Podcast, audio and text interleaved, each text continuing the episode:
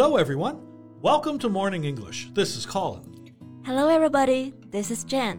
欢迎大家收听早安英文。在节目开始之前呢，先说一个小福利。每周三，我们都会给粉丝免费送纸质版的英文原版书、英文原版杂志和早安周边。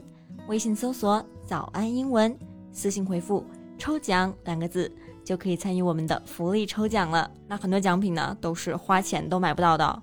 Yeah, we have carefully picked out these materials. They are excellent for learning English. If you can finish one book, your English will surely be better. So go to the WeChat official account for the lottery right now. Good luck to all of you. Hey, Colin, who is your favorite author? Um, Guy Gavriel Kay. He's a Canadian writer of fantasy fiction. Fantasy fiction 就是奇幻小说。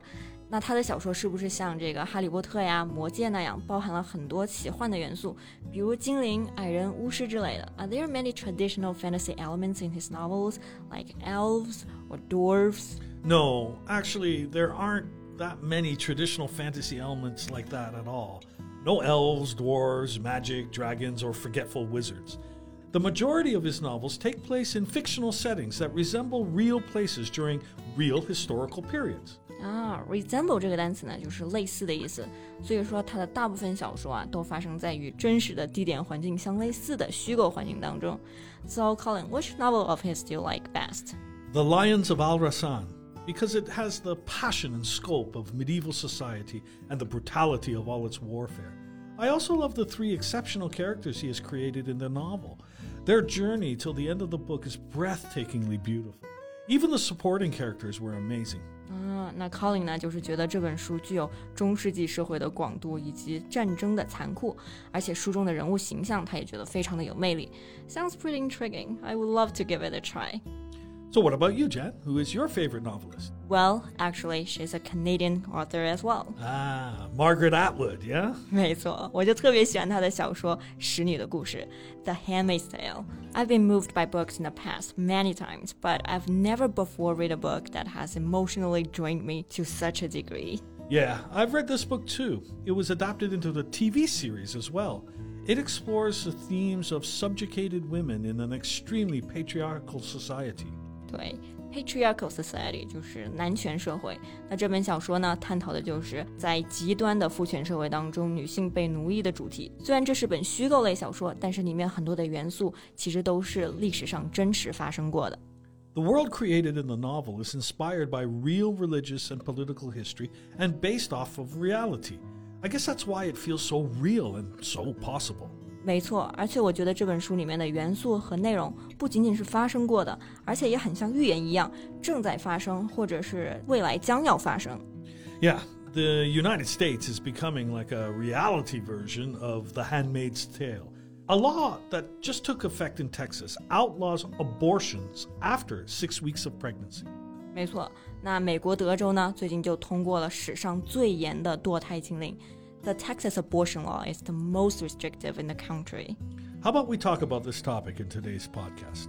好，那在今天的节目当中呢，我们就来聊一聊美国德克萨斯州最近颁布的美国最严苛的堕胎法案。那我们今天所有的内容呢，都整理成了文字版的笔记，欢迎大家到微信搜索“早安英文”，私信回复“加油”两个字来领取我们的文字版笔记。 so, Texas has virtually ended abortion access. A ban on the procedure after six weeks of pregnancy took effect at midnight on September 1st. 对，美国德州的堕胎禁令呢，就于最近九月一号正式生效了。那堕胎在英文当中就叫做 abortion，堕胎禁令也就是 abortion ban，ban 就是禁止的意思。那刚刚 Colin 还说到一个动词短语 take effect。 effect 这个单词呢，就是结果、效果的意思，所以 take effect 就是表示生效。Yeah, it means to become operative, to start to apply. This abortion ban is one of the most, well, if not the most, draconian and unprecedented anti abortion bills ever to become law. 对，draconian 这个单词就是严苛、严峻的意思，excessively harsh and severe。 so, Colin, why the Texas abortion law is the most restrictive in the history? 为什么说这是史上最严的堕胎禁令呢？So, first, it prohibits most abortions after six weeks of pregnancy. 就是怀胎六周就禁止堕胎， 而很多女性在怀胎六周的时候，根本就还没有能够意识到自己已经怀孕了。 So for many women, six weeks pregnant could really just mean two weeks after they miss their period. Yeah, that's not a long time. Also, at six weeks, a woman's body will show very few signs of pregnancy, if any. 没错，怀孕六周的时候呢，也基本不会显现出任何怀孕的症状。所以这个法令通过之后呢，德州的女性想要合法堕胎几乎是不可能的。Also, the law makes no exceptions for pregnancy resulting from rape. Yeah, this is truly awful. Exception 就是例外的意思。那即使是强奸导致的怀孕，也不能够堕胎，没有任何的例外。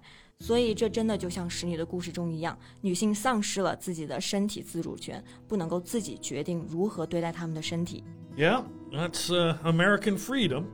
What's worse was that the Texas law prohibits the state from enforcing the ban, but allows anyone to sue a person they believe is providing an abortion or assisting someone in getting an abortion after six weeks. Enforce 这个单词就是执行的意思。其实这个法律并没有让政府去执行这个禁令，而是授权给普通的公民，让他们能够起诉他们认为参与六周后堕胎的任何人。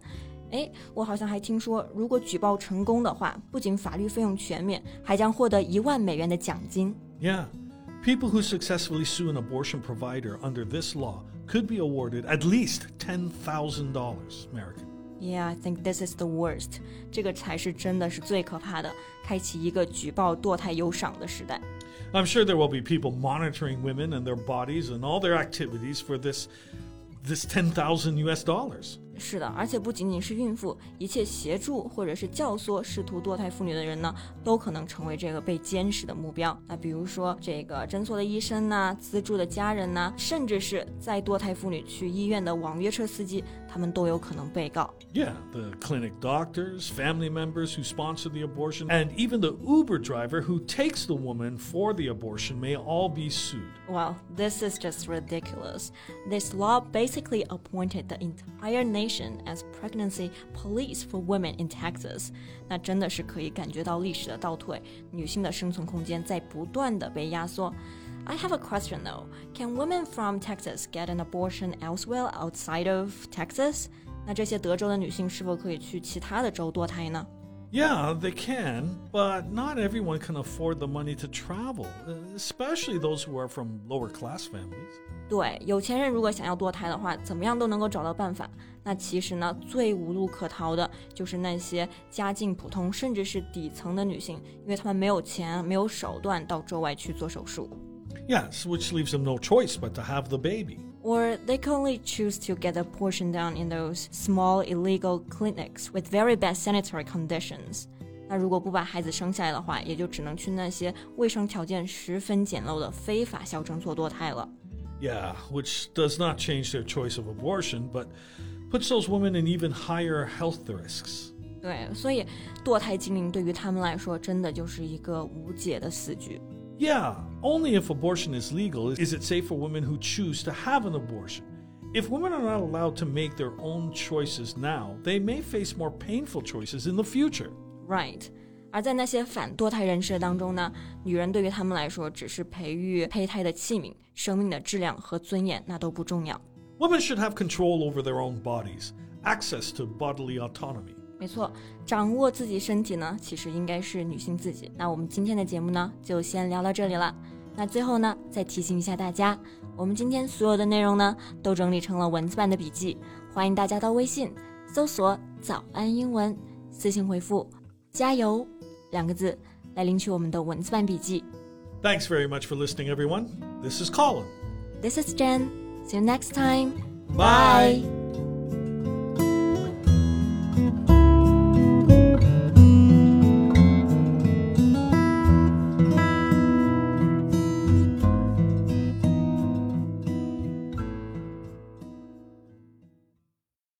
This podcast is from Morning English. 学口语就来早安英文。